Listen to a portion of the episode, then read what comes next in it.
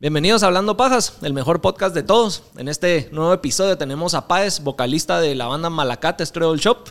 Creo que después de 25 años de trayectoria que tiene la banda, todos ya de alguna manera nos identificamos en alguna etapa de nuestra vida con tu música.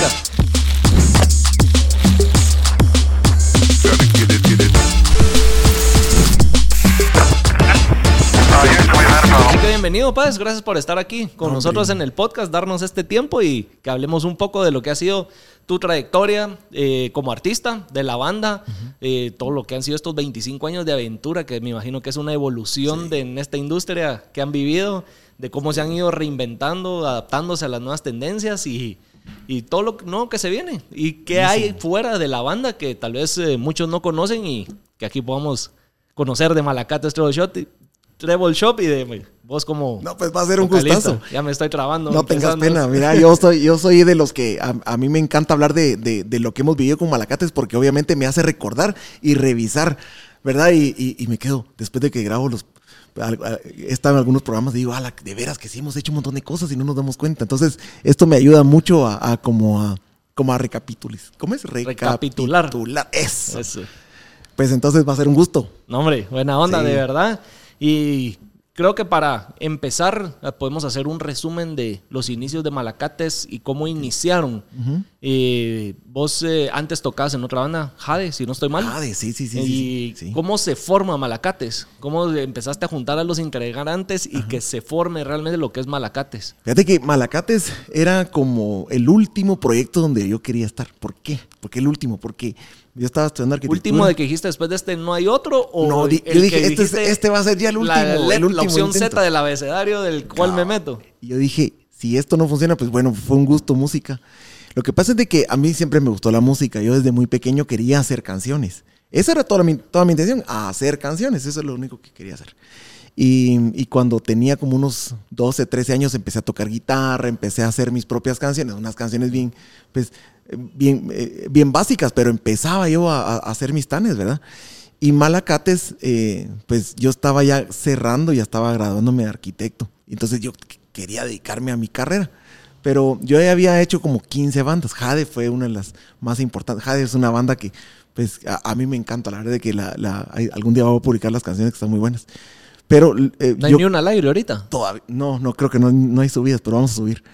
Pero yo quería hacer algo diferente. Yo dije, bueno, voy a, de- voy a despedirme de la música y voy a entrar al mundo laboral como arquitecto, porque ya me está graduando, con eh, un proyecto diferente. Vamos a hacer algo que sea diferente. Y justamente, pues, Pioy, que es el fundador, uno de los fundadores de Bohemia Suburbana, que es uno de los grandes músicos que estaba en Guatemala, colombiano él, con una cultura musical muy avanzada y venía de una ciudad de, de Bogotá, donde estaba, pues, muy, el, el- el negocio de la música ya estaba muy avanzado. Y él vino a Guatemala, eh, ayudó a fundar Bohemia Suburbana, y, en uno de esos, eh, de esos eh, lapsos que tuvieron ellos, donde creo que se separaron por un tiempo, me, me lo encontré en el súper y me dice, estábamos en, la misma cola, ¿verdad? Y me dice, vos y qué, qué vas a hacer? Vos me dice, yo, yo te he escuchado cantar una vez, fui a una misa, me dijo, y te oí cantar ahí, me dice, vos cantas bien chilero, me dice, pero ¿por qué no cantas? Y ahí empezó todo, le dije, hagamos un proyecto, le dije, pero hagamos algo diferente. Entonces me propuso hacer ska. El ska es eh, eh, un ritmo que, que, que, que nace antes del reggae en Jamaica y que, y que era poco explorado. ¿verdad? Realmente había, había un par de propuestas ahí sonando de algo de ska. Estaba un grupo que se llama Mighty Mighty Bostons, que no sé si lo conoces, pero... Lo he escuchado. buenísima banda, Sí. ¿verdad? Y habían otras bandas más viejitas como Madness, ¿verdad? Madness, la de Our House in the Middle of Our Street. Así pues. Ma- Madness, que eran de los grupos que más me gustaban a mí, ¿verdad? Yo le dije, vos, a mí cómo gusta ese, ese rollo. Y no hay nada en Guate que suene así, ¿por qué no hacemos algo? Ahí empezó Malacates, ¿verdad? Pero empezamos con la idea de hacer algo relajado, o sea, no queríamos dedicarnos, yo les dije, yo les fui franco, les dije, Este va a "Mucha- ser mi hobby. esta es como mi hobby porque es que tengo que despedirme de la música de una buena forma porque ya voy a empezar a trabajar, ya, ya estoy por graduarme de arquitecto, ya solo me hacía falta la famosa tesis, Ajá. ¿verdad? Y yo quiero dije, llevar un bonito recuerdo de esta aventura que tuve, dijiste vos. y mira, yo fui parte de bandas de salsa, de heavy metal, fui, fui parte de bandas de, de trash, de trash metal, así, cantaba algo así. La cosa de que... y vos eras vocalista sí, bandas? era vocalista. Fui vocalista de dos un bandas. cuate que, que tiene una subanda de esas, Los Impuestos, se Ah, llama. sí. Y puta, canta 30 segundos y se queda fónico. Que mande... No, No hombre, se pero entiende tiene, nada. Pero no tiene por qué quedarse fónico. Para eso hay técnicas. Ahí vamos a hablar de eso después. Pero Él se las pasas a aquel, yo. decirle bien. que, que me, que me hable. Pues eh, yo, yo tenía todas estas mis bandas porque yo quería experimentar con la música. Yo quería tener la experiencia de hacer canciones, de subirme a un escenario. Aunque era bien tímido, pero le hacía ganas. Y quería tener la experiencia de tocar. ¿verdad? Entonces tenía bandas eh, de la iglesia, tenía bandas, como te digo, de, diferentes eh, estilos. Tenía, banda, un- tenía una banda de covers de salsa. O sea, hacía de todo un poco porque yo quería tener la experiencia, pero entonces Malacates era como la excusa perfecta para terminar esta etapa en mi vida, ¿verdad? Y, dedicarme a la música. Perdón, a la arquitectura y no a la música. Y no miras que, que lo que resultó fue algo muy interesante que nos fue como enamorando más y más. Y los primeros, los primeros ensayos nos dimos cuenta de la buena química que había entre nosotros y de lo, y de lo bonito que se oía hacer canciones con ese ritmo y, y yo cantando, porque no había cantado nunca ese, ese rollo. Y nos gustó la química y empezamos a hacer canciones. Nuestra primera canción se llamaba Arreglo Zapatos, en honor a un, a un señor que, que yo quería mucho, que pasaba por, ahí- por ahí por mi casa cantando Arreglo Zapatos. Yo salía siempre a saludarlo porque me gustaba mucho. Yo admiraba mucho la voz de él porque se oía en todos lados. ¿verdad? Yo decía, pero, Y a pelo se le Ah, echaban. Ajá, hacia capela. Y yo le decía, pero mire cómo le hace para sonar tan fuerte. Entonces él, eh, nos hicimos amigos, ¿verdad? Y, y- y yo le hice esa canción como en honor a él, ¿verdad? Y esa fue la primera canción que hicimos con Malacates. Obviamente, pues Malacates se fue convirtiendo en una, en una propuesta, ¿verdad? Y como llevamos como unos seis meses, y ya llevamos hechas como 10 canciones. Dijimos, hagamos un disco, o sea, grabémoslo y, y llevemos esto a otro nivel para, ¿verdad? Y así fue como fuimos eh, eh, creciendo en, en- en responsabilidad al año de, funda- de fundarnos. Hicimos el primer concierto, ¿verdad? Yo llevaba unas bocinas que mi papá me Esto había estás regalado. hablando en el 97, 98. 98, ya al, al, al- al primer año. Yo lle- llevé las bocinas que tenía ahí en la casa que mi papá me había regalado para ir a cantar a la iglesia. Las llevé y se fundieron. O sea, fue un éxito. tronaron. las bocinas. Pero nada, fue un éxito. La verdad es que fue muy linda experiencia de ver que la gente ya estaba esperando, ya tenían, ya habían escuchado del, del, del proyecto del Pioy, del proyecto por ahí de Ska, pero no habían pruebas. Y ese era el primer día que fuimos a tocar. ¿verdad? Era Entonces, mito urbano, nada más. era un mito urbano y se llenó el Café Oro. El ca- no sé si vos conociste el Café Oro. No. Pues es- estamos hablando de otras eras, va mucha, ya estamos hablando ya. Estoy medio más. viejo, pero no, No no tanto. tanto. Pues la cosa es de que fuimos al Café Oro, se llenó y miren, una experiencia muy linda porque estábamos con la, con la ilusión de que obviamente no, nosotros no sabíamos que la gente sabía de nosotros. Y vimos una bonita respuesta. Entonces fuimos como bien bendecidos desde el principio con cariño de la gente. Entonces ahí empezó la banda, ¿verdad? Ese es el inicio de la banda. Pero te quiero confesar de que no era mi propósito. Muchas, no era mi propósito tener una banda. Yo lo que quería era despedirme de la música y, y- pues trabajar de lo que pues yo, yo creía que era mi carrera, que era la arquitectura. Pues miren, aquí estoy todavía. La vida te dijo, no, eso Ajá. no es lo tuyo, de verdad Sí, la música es lo mira, tuyo. Y eso es un buen mensaje que yo quisiera dejar, porque de veras mucha gente me pregunta, mira, pero ¿cómo haces para encontrar tu tal vocación? ¿Verdad? Esa pregunta que, que le hacen uno en cuarto, en quinto bachillerato. Y que, no, no es por nada, pero qué jodido A tan temprana la, edad, la la, tienen lo- decisión tan, ex- la tan tan- importante. ¿cómo se- ajá, importante es la palabra que uno debe tomar. uno debe tomar una decisión tan importante. ¿A qué, qué me voy a dedicar? Entonces es importante saber de que uno debe desear su tiempo también y, y de explorar otras cosas y ver qué es lo que te gusta, porque mucha gente escoge lo que los papás le dicen, ¿verdad? Así es. Y se dan cuenta después que no, ¿verdad? Y, y- y bueno, en parte, pues yo obviamente siempre amé la música porque era mi, mi pasión, ¿verdad? Pero era más que mi pasión. Yo quería, yo tenía esa gran duda, ¿cómo hacer canciones? Esa era toda mi duda.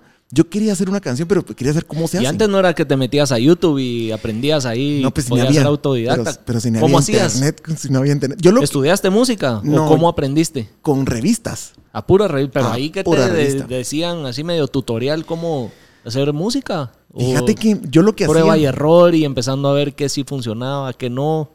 Prueba y error, sí. Y es que yo tenía pues mis revistas de, de guitar y otras revistas ahí que tenían como tutoriales de cómo hacer los acordes. Entonces yo lo que, yo lo que hice para aprender a hacer canciones era sacar las canciones de la radio. Entonces yo escuchaba una canción en la radio o, o en un CD y yo sacaba las canciones. ¿verdad? Entonces al sacarlas me daba cuenta cómo funcionaban las armonías. Y yo al cantarla me daba cuenta cómo funcionaban las melodías. ¿verdad? Y, y, bueno, las letras por ahí también aprendiendo un poco, leyendo poesía y leyendo un poquito de todo, ¿verdad? Pero te das cuenta en el camino que obviamente necesitas un, un coach, una persona que te, que te, vaya guiando. Y yo creo que en nuestro caso fue Pioy. Pioy fue el que nos ayudó, nos, nos orientó mucho, ¿verdad? Dijo, miren, no compliquen las cosas, las canciones deben ser así, ya y, y, yo a él le agradezco eso, ¿verdad? Y él estuvo con nosotros un par de años, pero fueron años muy valiosos porque nos enseñó y él venía de Colombia. ¿Le podrías, uh, podríamos decir que parte del éxito de Malacates es gracias a él. Ah, sí, total. No, no, no, no. Él sí, es, gracias a él. Es el, el, padrino de Malacates. Él es el padrino, sí. Él fue el que nos llevó a, a, a, eso, a eso, de ser un proyecto hobby a una, pues a, un, a un una proyecto banda, en serio. un proyecto en serio. Y luego nos dimos cuenta que había que formalizarse, había que ser una empresa, había todo lo que la gente le huye, ¿verdad? Había que facturar, había que tener un montón de responsabilidades. Y, y eso, eso es parte de la formalidad, ¿verdad? Que, que, que a veces los artistas se nos olvida. Y los emprendedores creativos también lo dejan a un lado. Y no solo los artistas, también, perdón que te interrumpa ahí, si los... podemos hablar un poco ahí de que es un negocio. De ahí lo que hagas, hasta estar aquí hablando pajas, tiene su lado empresarial, si lo queremos ver así, fuera de solo sentarme yo aquí con vos, prender el micrófono, cámaras y hablar, sino tiene todo un... Eh, como un negocio, todas sus eh, partes de, de, finanzas, de contabilidad, de mercadeo, de operación, de todo que...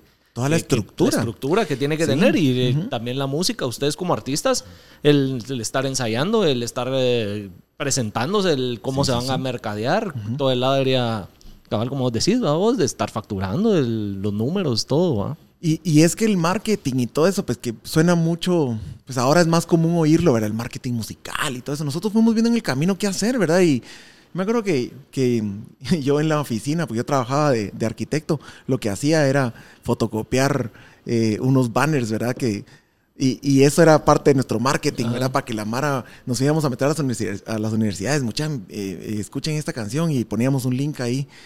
Pero la, la, idea de la música al principio era mucho de querer ser artista famoso, ¿verdad? Nosotros queríamos... Eso ya no es, ya no es ahora como, como era antes, ¿verdad? Antes teníamos la ilusión de ser jalados por una disquera y que la disquera se encargara.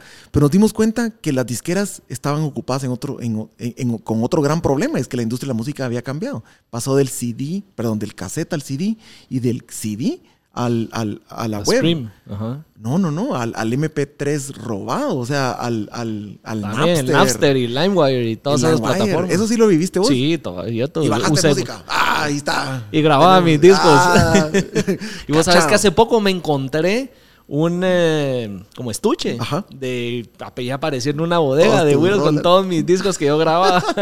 Sí, yo también, la verdad yo también, perdón. hace poco lo- los encontré, me da curiosidad eh, conseguir algún eh, reproductor a ver qué Sí. escuchaba porque tiene hasta el año así escrito que uno le dibujaba en la carátula y todo. Y entonces la industria de la música estaba cambiando, las disqueras no estaban contratando y estaban más preocupadas de qué van a hacer, porque estaban empezando a quebrar. Entonces las disqueras pequeñas empezaron a quebrar y las grandes empezaron a absorber, a las, a las pequeñas y solo resultaron tres disqueras, ¿verdad? Sony, Warner y Universal, ¿verdad? Que se, eh, como que absorbieron a todas, ¿verdad? Entonces, de pronto la, la industria de la música fue cambiando tan rápido que pues, nosotros también nos fuimos adaptando, ¿verdad? Y, y, y, bueno, de disco en disco, los malacates, cada disco que hacíamos era una inversión bastante importante, ¿verdad? O sea, estamos hablando que en el primer disco nos costó como poner- ponerle 20 mil dólares, ponerle. Y eso fue un esfuerzo de que pedimos pisto prestado, pues, y... Y, en aquel entonces, no son ese- 20 de hoy en día. No, no, no. Entonces, est- estamos hablando del año 99. Sí. Y, y pedir Y- pisto prestado. y- Eso era para la pura producción del disco y poder tener eh, X cantidad de copias. tener 5 mil copias, que era lo que, que- que era lo que nos ofreció la, la fábrica de Sony en México, ¿verdad? Y, y nos la mandaron por avión y, y Y nos dio entonces, una- ¿cómo distribuías eso? ¿Cómo distribuías eso? Entonces, la pregunta, ¿qué hacemos ahora con los nuevos discos? Y tuvimos la fortuna que, que sacamos esta canción que se llama Ni un centavo, Ajá. La de ¿Y tú qué? Y Búsquenla en Spotify. Pues eh, esa Yo creo esa- que de, de los, los que te conocen desde la vieja escuela, es una canción que todos la cantamos. La tienen que reconocer. Ojalá. ah, Pues si no, cántenla hoy. Pues la cosa es de que la, la- esa canción de un centavo la metimos en la radio. Algo muy curioso es de que nosotros eh, grabamos un demo, lo metimos en la radio. Y me acuerdo que quemar discos era carísimo. Cada disco costaba 100 pesos. Porque había que ir a un estudio de grabación y decir, mira, quemame este disco y te cobran 100 quetzales por. CD. Ajá. Entonces teníamos 1500 quetzales. Ese era todo el capital que teníamos, ¿verdad? Y con, hicimos 15 discos, los llevamos a las 15 radios más importantes en, en la capital. Y todos nos dijeron, hey, bienvenidos, pasen, hagamos una entrevista mañana. Y nos recibieron muy bien, pero obviamente el disco lo metieron en una gaveta y les Y peló. ahí quedó. ¿Verdad? Obviamente, porque ¿quiénes son estos? ah? Y, y, ¿verdad? Y, y- no y- les dieron la importancia. no, y que ni, ni lo habían escuchado. Pero para hacerte corta la historia, como dos o tres semanas después, yo estaba en una fiesta de 15 años, ¿a vos? Yo estaba en una, eh, eh, pues en la mesa ahí, aburrido. Y, y de repente el DJ dijo, bueno, mucha, tenemos una canción aquí nueva, que la, quiero que la bailen, que se llama Ni un Centavo. Y yo, ¿será, será, ¿Será que es esta o no? Y empezó a sonar Ni un Centavo, y la gente empezó a brincar y bailar. Y ya algunos se la sabían, y yo me quedé, y fui con el DJ, vos, ¿y qué onda? ¿De dónde sacaste esa canción? Ah, es un grupo ahí de México que me mandaron un mi cuate que trajo una radio y me lo regaló. Y ahí la he estado poniendo y yo. Y creían que era de México. Sí, pues yo le dije, yo soy el cantante. Ah, sí, pues, me dijo. Nadie me creía. La cosa es de que, que, que yo me quedé con la cosa y les conté muchas en el, en el ensayo. pasó ¿va? esto. Muchas me pasó. No pueden creer esto, que me pasó esto. Y todos, ah, qué pajero, que no sé qué. No, en serio, que sí, me pasó eso en una fiesta de 15 años. No, qué paja. La cosa es de que esa semana yo estaba, yo como te conté que estaba trabajando, pues en el pick-up. Yo iba en el pick-up en el tráfico y, y atrás mío, pues tenía, tenía blogs y unas babosadas. Y de repente empecé a sonar en la radio. Dijeron, sí, que esta, esta banda mexicana que está haciendo, eh, está empezando a sonar bastante fuerte en la ciudad de Guatemala, que no sé qué, que son, creo que son algo de los inspector, que no sé qué, y suena muy mariachi, buenísimo, y que no sé qué, con ska. Y yo, ¿quién será? Y le eché volumen, ¿verdad? Eh, y desde Monterrey, México, esto se llama Ni un centavo. Y yo, y empezó a sonar Ni un centavo. ¿Y vos qué sentías en ese momento con esa descripción que me- no iba con lo que era Malacate? No importa, a mí no me importó. Dije, ay, que, que no me importa. O sea, igual, no, no importa eso, pues está sonando, dije yo. Después rectificamos y fuimos a la radio, ¿verdad? Y dijimos, no, no, somos, un- somos una banda de Guatemala, ¿verdad? Ah, mira, es que nosotros nos habían dicho un DJ que no sé qué. La cosa es de Se que. había corrido una bola que no era. Sí, en- entonces eso nos ayudó a vender los famosos discos, los 5000 discos, ¿verdad? Y te voy a contar una, una cosa que a mí me, a mí me, me, me toca el alma eh, recordarlo, porque yo no, o sea, nosotros no teníamos idea qué iba a pasar con esos discos, ¿verdad? Vini- vinimos a Guatemala con los 5000 paquete cohetes, se llama el disco, ¿va? Y, y después de hacer el arte, y mira, el arte no es por nada, pero sí es una obra de arte, es, Ese es, es el muy que, lindo. si no mal recuerdo, tiene la foto como una metralla- metralladora, ¿va? Sí, sí, sí, sí, sí. ¿Sí sí. Mira, y nosotros con esa ilusión teníamos las cajas ahí en mi casa. Y, y me recuerdo que ya, las, ya la canción estaba sonando y fuimos a, a la tienda esta del duende y fuimos a otras tiendas de, de discos, ¿verdad? Y miren que te- somos los malacates. Vos, qué bueno. Me han estado preguntando por el disco ustedes. No, hombre, en serio. Déjame 100, déjame 200, déjame 100. En dos semanas vendimos las 5000. Y para no hacerte la larga, eh, en 6, 7 meses vendimos casi 40 mil. Así fue 40,000 bastante. discos. Sí.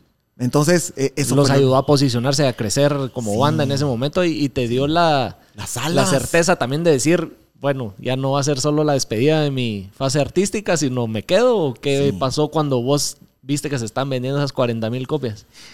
Pues la verdad es que nos, nos fuimos de espaldas porque nosotros no, no creíamos eso, ¿verdad? Y, y nos dimos cuenta pues que realmente puede ser un buen negocio y te digo que pues empezamos a formalizar las cosas, la estructura bendita que, que hablábamos y, y a los meses, ¿verdad? Se nos, se nos vino la idea de hacer un segundo disco, ¿verdad? Y, y ahí fue donde ya las cosas empezaron a complicar. Te digo complicar porque eh, en, en ese momento la música pasó del CD, que era carísimo hacer un CD, te, te conté que 100 pesos nos costaba Cada uno. cada disquito, reproducirlo.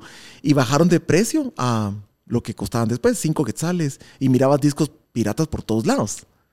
¿Cómo Eso- le- de ahí, a- antes de que continuemos, perdón, allí an- o sea, hablaste de la radio. Quisiera ver si nos puedes contar cómo era ese proceso de poder estar en la radio antes.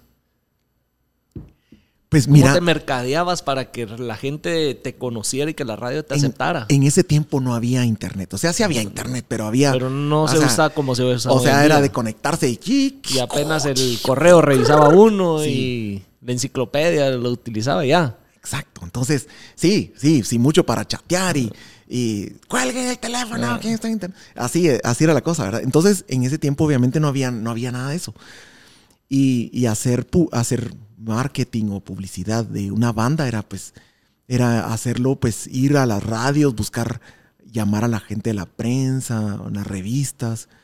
Y así fue como empezamos, ¿verdad? Tocamos las puertas de las radios aquí, en el interior también. Fuimos mucho a Shela. Fuimos a buscar a la gente de las radios en Shela. Cosa que nadie hacía, ¿verdad? Nosotros nos fuimos, yo agarré mi carro, yo tenía un picopón, ¿verdad? Y, el de construcción y me iba a Shela, ¿verdad? Y en Shela hablaba con la, con la gente de las radios y muchas, miren, tenemos este proyecto. Vos, yo escuchaba esa canción de Ni un centavo, pensé que era un grupo mexicano. Vénganse aquí, entrevistan, vos. Y empezamos a hacer nombre, ¿verdad? Y en ese tiempo era a pie, ¿verdad? Era radio por radio. Era buscar oportunidad por oportunidad, ir a colegios hacíamos giras en colegios. Eso sí me recuerdo. Imagínate, hacíamos giras, nos íbamos a meter a los colegios, yo con mi guitarra ahí. Eh, buenas, eh, eh, alumnos de cuarto B, fíjense que tenemos aquí la presencia de un artista nacional que viene a cantarles una canción. Y yo a cantarles una canción en el recreo. Lo hacíamos, cosa que nadie hace ahora. Entonces, esos sacrificios obviamente ahora se vuelven más digitales, ¿verdad? Y yo siento que pues es un poco más cómodo, ¿verdad? pero así como es de cómodo, también es más difícil sobresalir. Sí, porque hay más competencia. Por supuesto. Hoy en día cualquiera pues entre comillas. Entre, comillas. Bueno, y es más fácil cantar también, porque pues ahora. El autotune y nos vamos. ¿verdad? Y, y puedes, eh, pues, puedes cantar bastante bien con autotune, ¿verdad? Y, yo no, pues yo no, yo aprendí, yo, los discos están desafinados porque yo no había autotune. Porque así era. Pues sí. Y bueno, ahora regresando a que viviste esa transición de disco a que eran MP3 en la web y por streams cómo lidiaban con la piratería cuando venían empezando y era algo que les estoy seguro que les afectó y les pegó. En ese momento no, cuando, cuando hicimos el segundo disco sí, hicimos una buena inversión, esta vez no, no, no, no gastamos 20, sino gastamos 50 mil dólares. ¿Verdad? Que eso fue uno de los grandes errores que hay que aprendan de nosotros una gran paseada, ¿verdad? Un gran error que haber invertido tanto dinero en el segundo disco y la gente ya estaba en otra onda, ya habían pasado dos, tres años de, ni un centavo de esas canciones. Se confiaron y nosotros nos disco anterior. Ajá, dijimos, puchica, si vendimos 50, ahorita vamos a vender 100 mil, muchachos, sí, seguro. ¿Y, cuánto hay que invertir? No, o sea, prestemos pisto y teníamos algún dinero ahí que nos habíamos ahorrado. Y, y obviamente ese, es, ese segundo disco era muy esperado por algunos, pero por otros ya no. Ya habían pasado dos, tres años, ya había pasado la novedad. Y la industria de la música cambió. El CD pasó de costar 100 quetzales a costar 5 quetzales.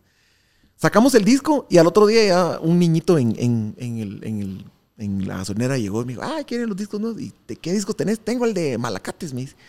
Y yo, ¿qué? O sea, ya, ya, estaba, ya estaba pirateado los discos, ¿verdad? Y, y fue un fracaso comercialmente, pues mandamos a hacer 5 mil copias. Nosotros dijimos, mandemos a hacer 10 mil. No, muchas, seamos más, empecemos con 5, así como les pasa, así como el ritual, hagamos 5. Que 5 sea... Esos 5 vendimos 5 discos. De los 5 mil vendimos, realmente vendimos como 5 o 6 discos. O sea, no vendimos nada.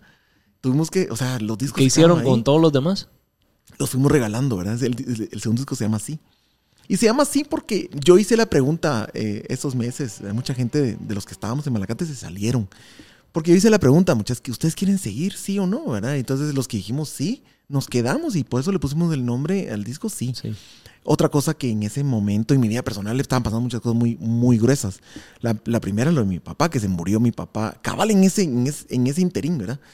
Y la muerte de mi papá obviamente a mí me afectó horrible, ¿verdad? Porque yo estaba con esa duda de, híjole, ¿y ahora qué hago, verdad? Y, y, a qué me voy a dedicar entonces? O sea, ya no habían, o sea, mis puentes se habían quemado. Dije, tengo que entrarle a esto de lleno, ¿verdad?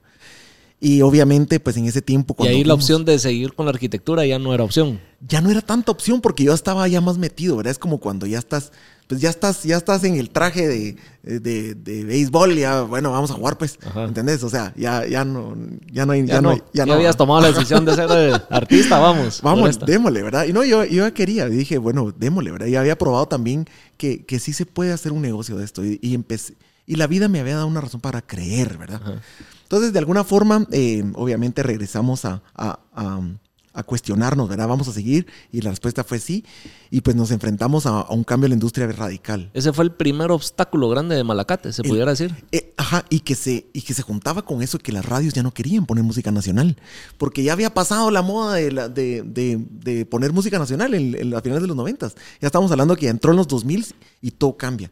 Hay un cambio bastante importante en cada Y el 20 género años. también, el como más pop empezó a sonar más, ¿o no? Sí, ya, ya era todo Britney Spears y, y los, las band Sí. boys. y- o sea, y ya la música nacional se quedó atrás. O sea, ya nadie quería poner música nacional.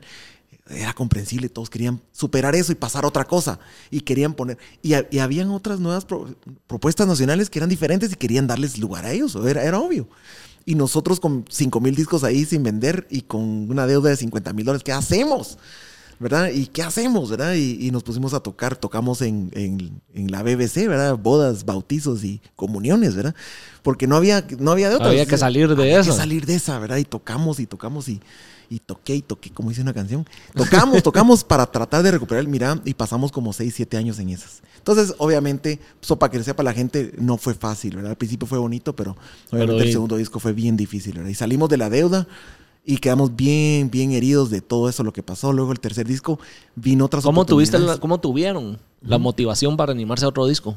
Fíjate que la motivación siempre la tuvimos. Tuvimos el, el- el deseo de, de hacer música y yo me agarraba mucho de lo que yo soñaba cuando era niño, de hacer canciones. ¿Y cómo les fue con... el- perdón, ahí que regresé un poquito a la pregunta. ¿Y cómo les fue con el segundo disco comparado al primero?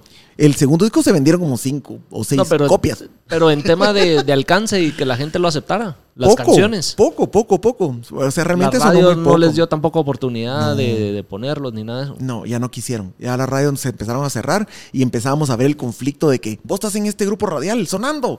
Fuiste en una entrevista aquí, ya no te ponemos acá.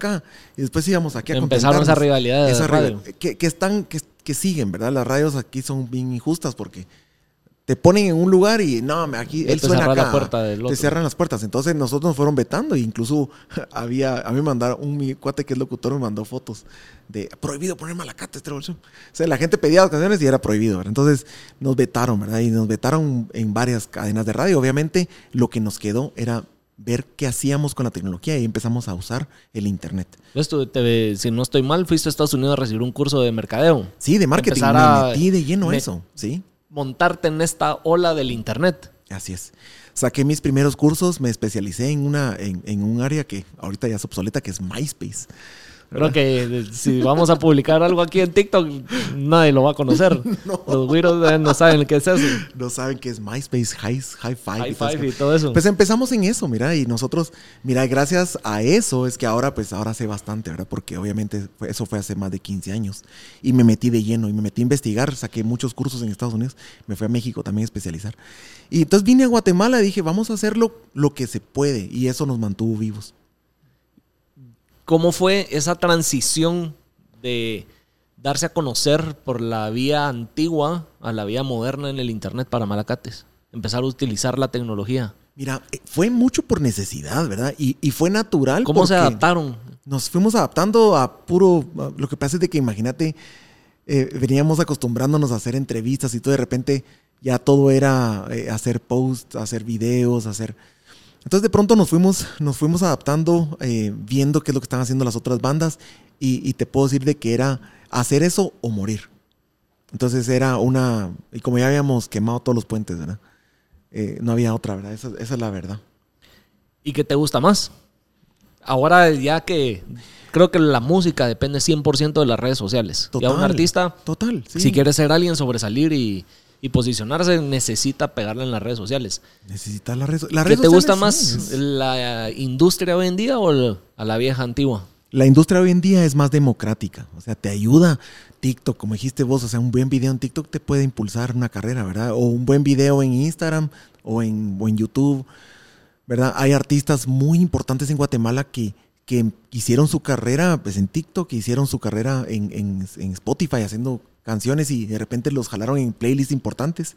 Entonces, sí es posible. Pero como te dije al principio, es posible, pero es más difícil porque hay más, Más competencia. competencia. Y estamos compitiendo contra todos los tiempos de la música. Es decir, de que la competencia actual no solo es el tiempo, lo que está sonando ahorita, sino los Beatles, Led Zeppelin, estamos compitiendo contra las Flans, contra, o sea, todo lo que ha sucedido en los últimos 40, 50 años de música, porque todo está subido ahí. Entonces, No, y de la nada a alguien se le ocurre agarrar el pedacito, los 15 segundos de una canción de hace 30, 40, 50 años, se echa un su baile o algo, se le vuelve viral y, y vuelve a despegar la canción. O la ponen en una serie como Netflix, ¿verdad? Que, que ahorita con la serie esta de Dahmer, ¿verdad? Que es- una canción de Casey and the Sunshine Band está sonando muy fuerte o la que sonó de ¿Viste la serie? buenísima. sí. Buena. Sí, sí. Pero qué gente más loca. Uh, duro, sí. sí, ¿no? sí. ¿Cómo ha logrado Malacates entonces mantener su esencia todos estos años, los 25 años de, carrera que tienen? ¿O se han de alguna manera inclinado a lo que está de moda en tendencia en las redes y se han también ido adaptando a eso? Pues la verdad no, no, porque si no estaríamos tocando otras cosas, pero eh, nos hemos adaptado un poco en el sentido que obviamente hay que, hay que estar presente, ¿verdad? Nosotros pues, al menos no tenemos, teníamos una cuenta de TikTok, pero creo que no la perdimos la, la clave. No tenemos tan, tanta presencia como quisiéramos ahora, pero sí tenemos vigencia, por lo menos en las canciones. La gente en Guatemala tenemos la fortuna de que, que pues, se quedaron con la las canciones y las volvieron propias, ¿verdad? Y de diferentes generaciones las han usado. Entonces, eso es lo que nos ha ayudado, ¿verdad? Y nosotros nos hemos ido adaptando en el sentido que las nuevas canciones que vienen ahorita, que ya están, ya están por salir. En el horno, en a punto de. Sí. Ya vienen, ya vienen pues un poco más, eh, pues, más adaptadas a lo que está sonando ahorita, pero tampoco, tampoco al 100, pero sí, obviamente, nuestra esencia. ¿Y cómo conservamos nuestra esencia? Es porque tratamos de recordarnos por qué estamos en esto, ¿verdad? Y, y- y nuestra intención nunca fue ser ni ultra famosos, no estábamos buscando la notoriedad tanto como buscar cumplir ese sueño de hacer canciones. Y esa es, esa es por la razón por la cual seguimos, porque hemos tenido momentos donde nadie se acuerda de nosotros y no nos ha importado. Nosotros igual seguimos.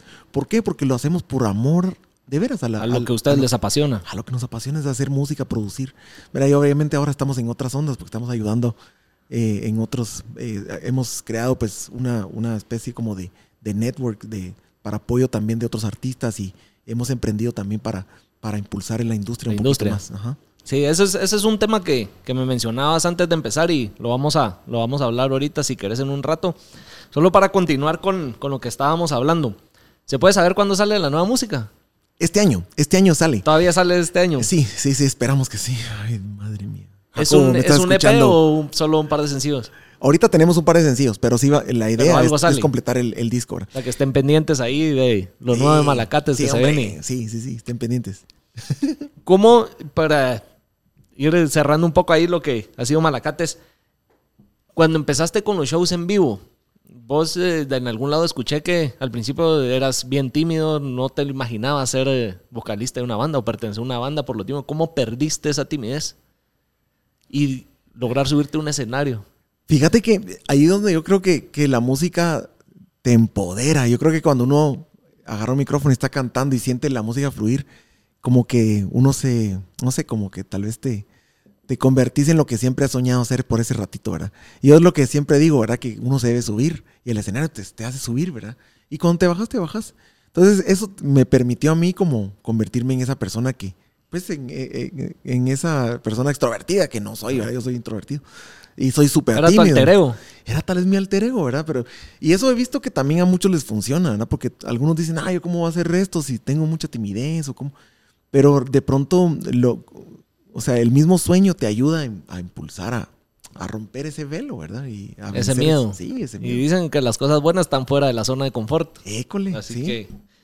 ¿Hubo algún sí, sí. proceso o alguna manera en la que vos te preparabas para, para cada show, para cada evento, para cada toque, para todo eso? Mi, como mi ritual siempre fue eh, primero calentar mucho, ¿verdad? Porque yo sabía que, que había que calentar. Pues por cierto, pues me dañé mi voz. O sea, eso fue una lección muy fuerte para mí. Porque casi me quedo mudo, ¿verdad? Entonces, eh, porque yo hice las canciones, pues cuando yo escribía canciones, yo cometí el error, no sé si error, no sé, de hacerlas muy agudas, muy, a- muy arriba, ¿verdad? Es- entonces son canciones difíciles de cantar. Entonces, eh, pues por ahí, pues eh, Sí te dañaste la, la voz por eso. me dañé la voz. Entonces, te digo que ¿Tuviste que parar algún tiempo? tuve que parar unos meses, ¿verdad? Estuve en riesgo de, de- de tener que ser operado y todo de mis cuerdas vocales porque sí sufrí un daño bien fuerte. Pero, pero aquí estoy, ¿verdad? Y, sigo cantando porque pues me metí a terapias y todo y, y lo superé, pero fue, fue muy difícil. Y eso me ayudó también a aprender a cantar, porque es otra cosa, yo no sabía cantar. Entonces me, me metí a clases de canto, me metí de lleno, ¿verdad? Aprender a cantar, aprender a, inclusive pues ya he ayudado a algunos a, a- cantar, ¿verdad? A aprender un poco A que no cometan el mismo error, por decir así. Y a todos les digo, si ustedes quieren cantar, métanse a clases. Busquen, busquen un coach, alguien que los ayude, porque es, eh, es, peligroso cantar sin, sin saber cómo hacerlo. Uno, uno, se puede dañar y quedarse mal, mal de la voz. Y un vocalista es su herramienta de trabajo. Es su machete. Así es. ¿En qué basas tus, tus eh, canciones cuando las escribís? ¿En anécdotas personales, cosas que han vivido, situaciones de alguien más? ¿En qué te inspiras? Fíjate que la mayoría de canciones sí son, son cosas mías, pero, pero vistas desde otro ángulo. Por ejemplo, la de Ni un centavo, Hablando de esa, fue la primera canción así conocida. Esa canción la hice de que como que me hubieran roto el corazón. Eran, esas sí son puras pajas, mira, hablando de, hablando de pajas. esas sí, fueron puras pajas porque ni novia había tenido. O sea, yo nunca había tenido novia entonces. O sea, yo, yo para ese entonces nunca en mi vida había tenido novia, pues.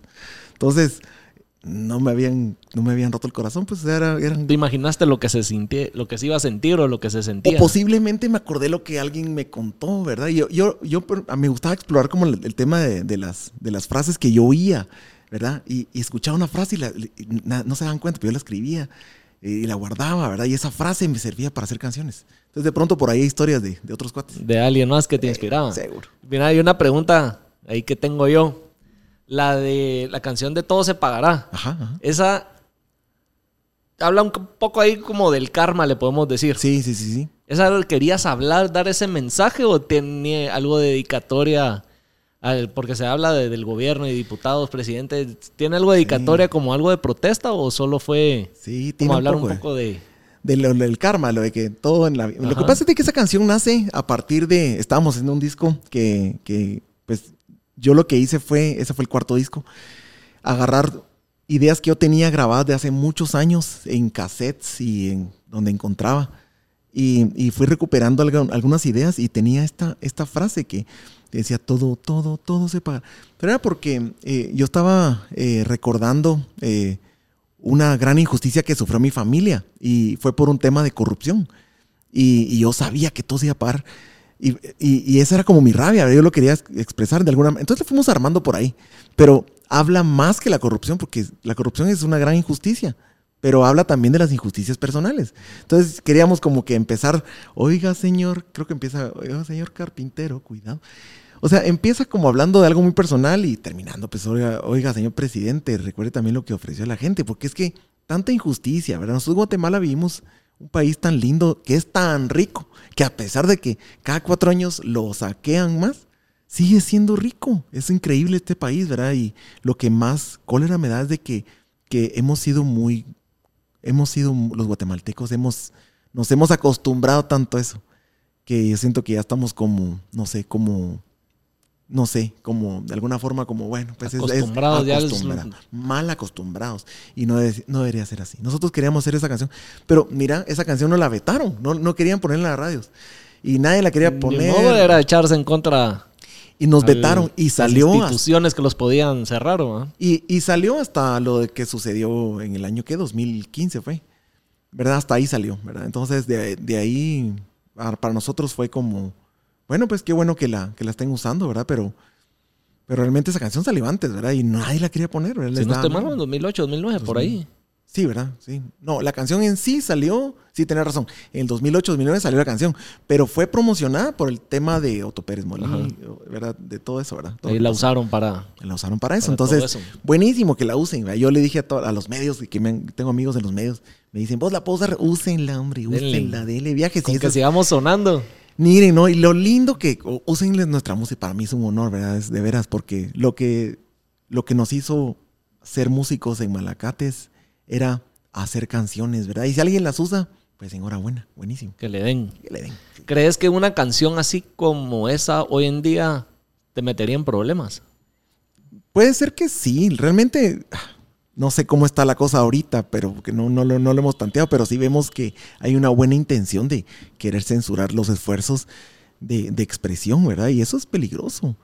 Podría en ese momento no, les trajo, no les perjudicó en nada. Pues nos vetaron porque te decía que nadie la quería poner, pero ahorita tal vez sí está un poco más. Pero esa canción, otras del disco, sí las ponían. Otras, en, en, ese disco salió una que se llama ¿De qué sirve querer? y esa canción sí sonó bastante. Pero esa canción en sí no, no, no, no quisieron ponerla. No quisieron. ¿Y esa de qué sirve querer? es de las más escuchadas que tenés ahorita en Spotify, la banda. Sí. Esa sí, tiene sí. Su, una su anécdota, si no estoy mal, que la escribiste En un avión En un avión, en una servilleta. Sí. En algún lado, acá la escuché eso que, y tardó años en salir.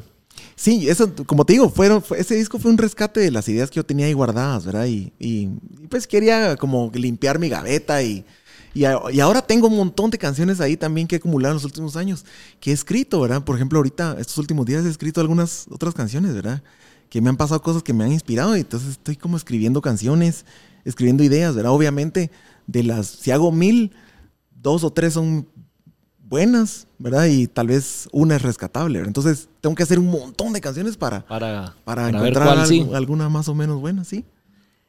Y de lo nuevo que se viene de Malacates, ¿hay alguna estrategia de mercadeo nueva que vayas a usar o que se estén ustedes adaptando comparado a cómo ustedes promocionaban sus discos antes? Sí, total, totalmente. Queremos viene hacer. todo algo nuevo, Sí. revo- readaptado, revolucionario. No sé cómo Sí. se pudiera decir. Tenemos varias ideas ahí Para el todo lo interesantes. nuevo. Sí, sí, sí. Queremos, queremos a- a- ayudarnos de la tecnología, pero también queremos, tenemos algunas ideas ahí interesantes para, para llamar la atención, porque obviamente es, es Eh, una de eso se trata hoy en día, llamar Sí. la atención. Es que es la moneda actual. eh, Empezamos hablando de Bitcoin, ¿verdad? Y Ajá. estoy- yo creo que la moneda más importante ahorita no es Bitcoin, ni el dólar, ni el. Que te es la, aparecer ahí. en- es la atención, ¿verdad? Lo que te decía, estamos compitiendo contra, contra todos los músicos, ¿verdad? Y es la atención, es, eso es la moneda actual, ¿verdad? Y eso es, eso es lo que debemos de aspirar todos los creadores de contenido, porque los músicos, a la larga, somos igual que un, eh, que un podcast.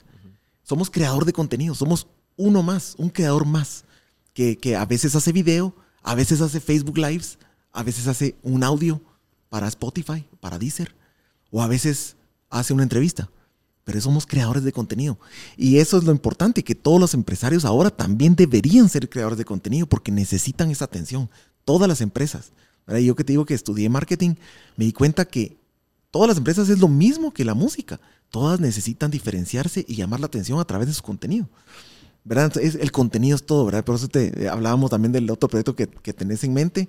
Está increíble, ¿verdad? Y que tenés profesionales queriendo hacer contenido, me encanta, porque eso dice la verdad, que es que nosotros estamos peleando por la moneda actual, que es Así la es. atención. La atención y en un espacio ahí, en ese mundo de digital. que Pues sí, que, todos que estamos al- ahí y que- tenemos que diferenciarnos y de alguna manera mar- marcar una presencia. mundo. Y es nuestro mundo, ¿verdad? Y, y la gente está así, ya, todos, ya toda la mar anda jorobada, ¿por qué no así? El cuello para abajo. ¿eh? Ha sido una, ¿cómo se diría? Una problemática hasta cierto punto. el- cómo nos quita la atención el celular. Creo yo, a la hora de, Sí. de que estás en una cena con alguien o hablando con alguien y hasta en reuniones y suena el celular y la gente se distrae. y- Es bien Es- difícil. es complicado ya. Sí, pero hay que, hay que hacer el ejercicio de dejar el celular a un lado cuando uno vaya a comer con alguien o cuando estés con la familia, sobre todo con la familia. Que, miren, no es por nada, pero a, a- a los que tienen a sus papás vivos todavía, yo les digo, miren, aprovechen cada minuto, cada segundo que estén con sus papás, dejen su celular, de- déjenlo en el cuarto cargando y se ponen y se, se echan una buena sobremesa siempre que puedan. Porque nosotros no valoramos eso. ¿Verdad? Estamos peleando nosotros por la atención acá. Hasta que ya no están, uno empieza a decir, ah, le hubiera dedicado un minuto más. Exacto, exacto. Ahí está, ya, ya, ya ordené la, la idea de la pregunta que te quería hacer en mi cabeza, pero Dale, se me dale, fue un dale. cacho ahí la Tírala, onda con tírala. lo del mundo digital. La industria ha evolucionado. Vos has vivido toda esta evolución de, desde que era cassette, CD, a ahora eh, hoy en día en digital. Ya dijimos que esto es un negocio, es un emprendimiento, es como cualquier empresa. Alguien que quiere empezar en la música o que está empezando, ¿qué factores o qué parte de la música crees que no deberían de dejar de ponerle atención o deberían de ponerle más atención? Que a veces no lo... Un músico dice, ah, solo quiero hacer música y solo quiero tocar y ya, sin- pero este otros lados de parte del, del negocio hay que ponerle ojo o no hay que Lo, descuidarlo. lo más importante para un músico actual ahora creo que es que aprenda a, a- a hacer un network bien hecho, que, que empiece a conectarse con otros músicos urgentemente. Eso es más importante que hacer con- contenido y que hacer eh, contenido viral en TikTok, que empiece a tener contactos humanos urgentemente y que empiece a hacer relación con otros músicos que lo ayuden a, a hacer colaboraciones. y que empiece a, a llamarlos por teléfono, ir a todos los conciertos que pueda, salir. Fíjate que yo lo hacía. Yo cuando, en los años, cuando yo estaba bien chavito, ¿verdad? Yo me subía a los, iba a los conciertos y me quedaba de último y muchas quieren ayuda. Ah, ah sí, dale. A recoger. a recoger los cables y todo. Y, eh, mucho gusto, miren, yo soy Páez. Soy, pues, soy fan de ustedes, muchas me gusta. Ah, vos, qué buena Gracias a eso terminé siendo voz en un montón de discos. Yo fui canta segunda voz de un montón de discos, de golpes bajos hasta, de, un montón de discos. Canté un montón de discos, ¿por qué? Porque andaba yo de chute. Entonces, el primer consejo que le doy a todos los músicos hoy es de que no centren su esfuerzo en lo digital, porque lo digital es muy importante, pero lo más importante al inicio, los primeros 20 años de carrera, lo más importante es hacer amigos, es hacer networking, es hablar con la gente, echar la mano, hey, vos. Porque vos sí sos creyente del dicho de no es lo que conoces, sino a quién conoces. Total, totalmente. Es a quién conoces. Lo que pasa es de que una persona te va a abrir la puerta de otras dos. ¿verdad? Y, en la música es necesario hacer ese networking. Tenés que y eso es en las empresas también, ¿verdad? En todos lados, pero en la música sobre todo. ¿Por qué? Porque la música está basada mucho, mucho en, en eh, está como ponder, o sea, la, la, gente como que pondera al más famoso, ¿verdad? Y todos queremos llegar a tener una participación con Bad Bunny, con el más famoso, pero se nos olvida que hay una gran pirámide, ¿verdad? donde nosotros debemos de empezar a trabajar con la gente que está a la par nuestra, que está a nuestro alcance, ¿verdad? Y, poco a poco las cosas van a ir escalando, seguramente. Pero todos quieren llegar primero al, a la cima y ser el más famoso. Se quieren comer el pastel, el pastel. Y eso no está bien, porque el, músico ahora ansía mucho la fama y poco, poco proponer algo diferente y tener esa conexión con la gente. Y eso solo se construye a pie. ¿verdad? Y, y escucharlo, yo esto no solo lo he dicho yo, también lo dicen otros grandes, como este Dari Yankee, por ejemplo, que yo lo admiro mucho. Dari Yankee lo dice, ¿verdad? él, él fue así, él hizo muchas conexiones humanas y, fue creando su networking así, ¿verdad? A pie. En ese tiempo era la única forma, pero, pero eso les diría yo, hagan amigos, participen, involúcrense, vayan a los conciertos. Si miran el video de un sucuate, denle like, compártanlo, sean buena onda. Se nos olvidan un error grande de, los creadores de contenido, incluyo todos, es de que quieren mucho para ellos y se les olvida que para recibir primero hay que dar. Entonces tenemos que dar antes, dar, dar, dar. ¿verdad? Y, la ley de la reciprocidad así es, ¿verdad? Vos das, vas a recibir. Todo se pagará. Todo se paga, pero también todo lo bueno, ¿verdad? Entonces, eh, das y recibís, ¿verdad? Y, y, si somos buena onda, y nos echamos la mano entre todos, pues vamos a recibir, ¿verdad? Y eso es, ese es el principio de la solidaridad y yo creo que eso es lo que nos hace falta en la, industria musical acá. ¿Y cómo ves la industria vendida en Guate? Somos una... Ha crecido. Ha crecido. Ha ido mejorando. Y hay, Pero todavía se escucha los comentarios ahí de, no, en Guate no hay industria, en Guate no hay industria. Y vemos artistas nuevos que de alguna manera aspiran a salir antes de, pegarla en guate, por decir así. Sí, mira, el concepto de industria, según los libros, ¿verdad? es que tendría que ser como un negocio autosostenible, que, que, que, crea la demanda, el, pues la oferta y que crea un, un, ciclo interno que pueda pues abastecer a lo, a, a lo que la gente pide. Y si hay, ¿verdad? Lo que pasa es de que es pequeña, ¿verdad? Entonces no se nos debe olvidar que nosotros, nos, los músicos, nos, no pertenecemos solo a un país, sino pertenecemos a un planeta. Nosotros los músicos no tenemos fronteras. ¿verdad? O sea, ¿qué, diferencia hay entre hacer promoción aquí, en Shela, o en, en, Chiapas, en pues, ir a Tegucigalpa, irnos a Managua, irnos a, Bogotá, irnos a, a, Miami, ¿verdad? O sea, ¿qué diferencia? O sea, la promoción del artista debe ser eh, pensada en, en, hacerlo sin fronteras. Por eso digo que el networking está importante, porque si tienes un amigo en, Colombia, de pronto te puede ayudar a conectarte con alguien allá. ¿verdad? Tienes un amigo en México, de pronto te, mira, pues yo conozco a alguien, me, gustó tu nuevo sencillo, mira.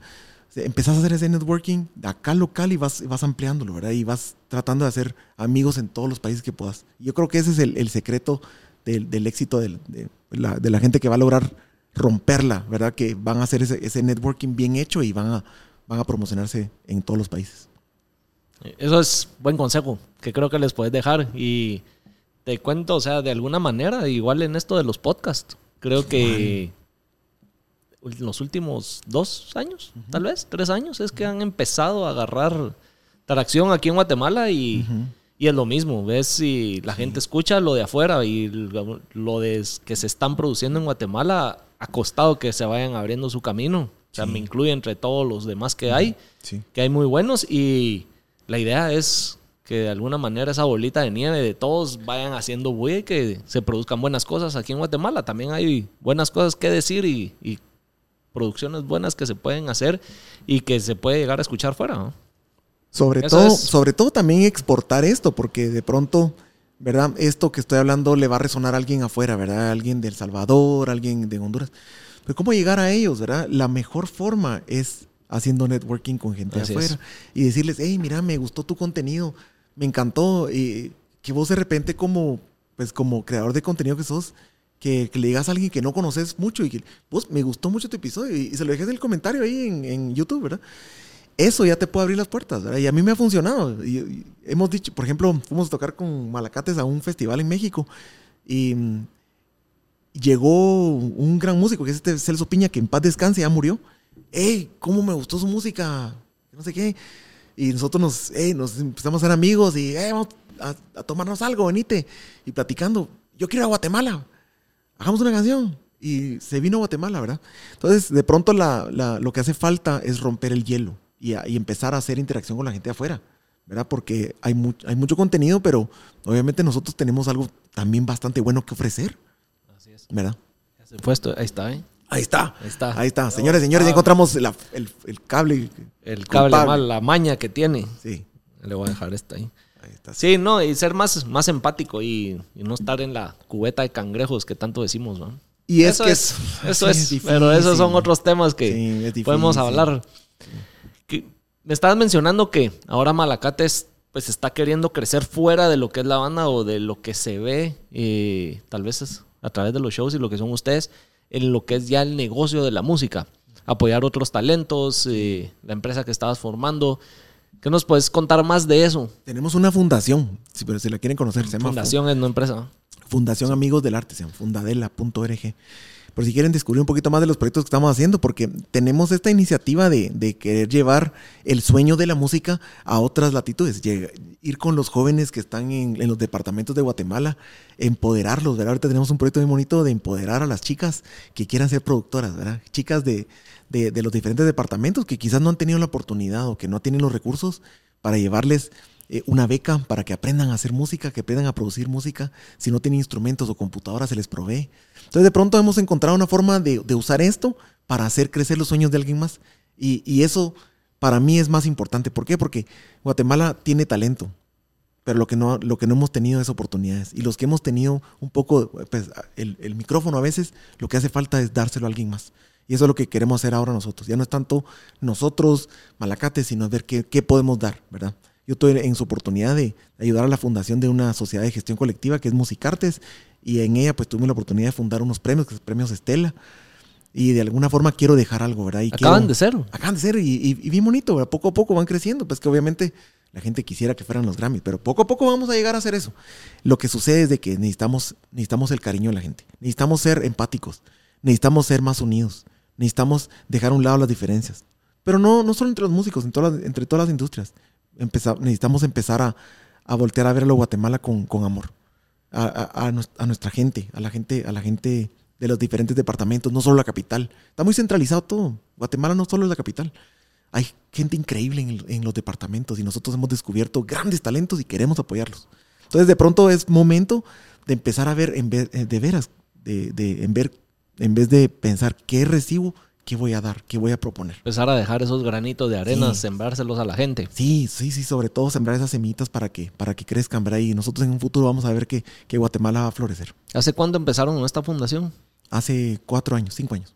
¿Y hay algún talento que ya esté Varios. sobresaliendo? Sí, varios, varios. Hay, hay varias personas que han aprovechado bien esta plataforma porque ha sido una plataforma, ¿verdad? Tenemos, tenemos varios, eh, hicimos varios, varias actividades que dejaron huella en muchas personas. Por ejemplo, hicimos una, un campamento de, composición, trajimos a Casey Porter, que es un ganador de Grammys, a Rolfo Castillo, hicimos un disco muy interesante donde salieron varias personas de Centroamérica, porque vinieron de Centroamérica, y, y se hizo un disco, ahí te voy a mandar el link. Y de pronto, pues gente que ha aprovechado esa plataforma para darse a conocer y para conectarse con otros y gente que ya está estudiando en Berkeley a partir de lo que sucedió ahí. Entonces, sí, eh, ya es una fundación que ha logrado sacar talentos para sacar talentos, terminar de que cumplan sus sueños. Exacto. Y como Malacates, ¿a dónde quieren llegar como banda después de 25 años? Mira, nuestro sueño siempre ha sido hacer música y queremos seguir haciéndolo, ¿verdad? Y pasarla bien. Acabamos de venir a una gira de Estados Unidos y bonita. Estuvimos. Me impresionó ver en Nueva York, hubo una, una actividad muy linda donde, pues, en un venio que es bastante famoso allá en, Manhattan, pues, llegaron 750 personas, pues, y todavía se quedan como 300 afuera para vernos, ¿verdad? Y, no era barata la entrada. Y, fue un show bien lindo y la gente feliz. Había mucho guatemalteco, había gente de otras partes también. Y, lo lindo fue que nos dimos cuenta, pues, que somos una banda que, que hemos dejado, pues, esa semita por, por todos lados, ¿verdad? Y, ahora estamos, pues, de, pronto como cosechando eso, ¿verdad? Y esas, esas conexiones, esas amistades que hemos dejado por todos lados, que no creemos en, en la fama y en los fans, eso yo no creo en eso, nunca hemos creído en eso, sino más bien en la conexión, ¿verdad? Y si te gusta una canción mía, pues somos, somos eh, tenemos algo en común, ¿verdad? Venía a mi concierto, ¿verdad? Eh, es por ahí. ¿Por qué no crees en la fama? Porque no la. Nunca me llamó la atención. realmente sí creo que es, funciona la fama para, para, para poder proyectarte. Pero realmente la fama es un culto a, a, un ego que no, no creo que valga la pena. No va con vos. no, conmigo no. De algún momento, en alguna manera ya tienen dicho, bueno, un disco más, dos discos más y Malacates nos bajamos de los escenarios y continuamos con pues, este proyecto de la fundación o ya cada quien con lo suyo, empezar a componerle música a otros artistas o Puede pasar. Donde puede pasar. Lo que pasa es de que nosotros, obviamente, tenemos el sueño de, de, querer, de querer seguir porque no, lo amamos, ¿verdad? Y ya te dije que hemos pasado por tantas cosas buenas y malas que para nosotros las pruebas son cosas del día a día, ¿verdad? seguir tocando eh, con bastón, pero seguir ahí. Seguir con bastón y entre frente a cinco personas o entre cinco mil, no importa, pero seguir tocando. ¿Por qué? Porque amamos eso, ¿verdad? De pronto va, va, a ser el camino seguir, ¿verdad? Como banda, pero de pronto también tenemos otros proyectos. Hay, hay varios proyectos ahí en que estamos ahorita eh, también coqueteando la idea de, de, hacerlos, ¿verdad? Que podría a ver si salen. A ver si salen, sí. ¿Alguna colaboración con que quisieran hacer con algún artista? Ay, a mí me encantan las... Mira, yo como te dije, para, mí que la colaboración es, es todo, ¿verdad? Y, y, hemos hecho muy buenas, ¿verdad? Hicimos una con Oscar de León, por ejemplo, ¿verdad? Hicimos una con uno de mis héroes de la salsa.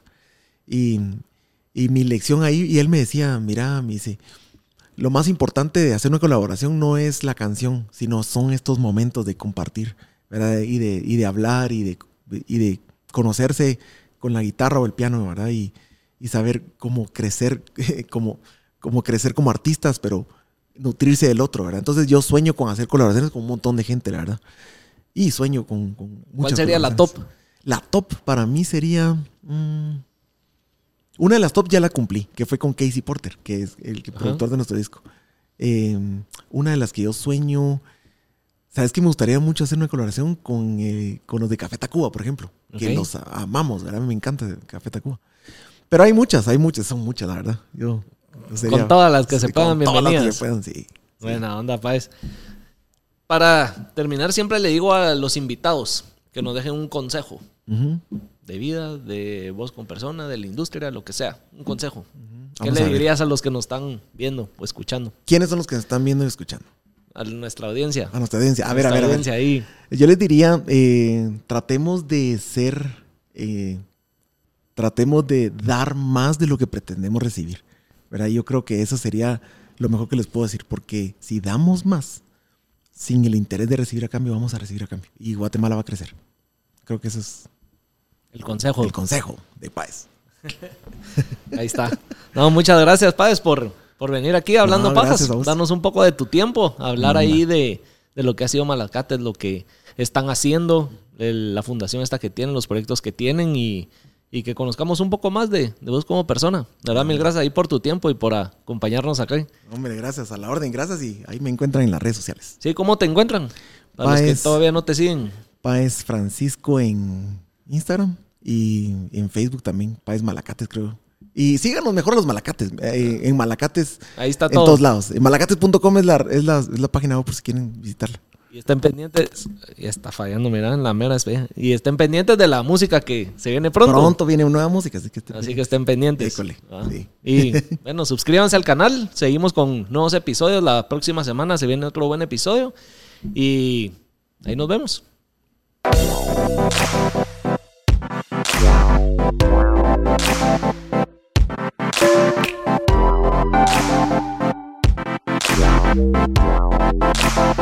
Wow.